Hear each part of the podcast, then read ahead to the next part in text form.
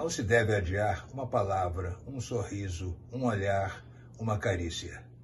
Olhamos tão pouco as pessoas amadas.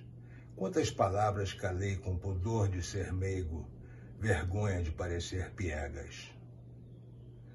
O mundo é a casa errada do homem. Um simples resfriado que a gente tem, um golpe de ar, provam que o mundo é um péssimo anfitrião. O homem deveria ter nascido no paraíso. Gosto da gota d'água que se equilibra na folha rasa, tremendo ao vento. Todo o universo no oceano do ar secreto vibra e ela resiste no isolamento. Seu cristal simples reprime a forma, um instante incerto, pronto a cair, pronto a ficar, límpido e exato. E a folha é um pequeno deserto para a imensidade do ato.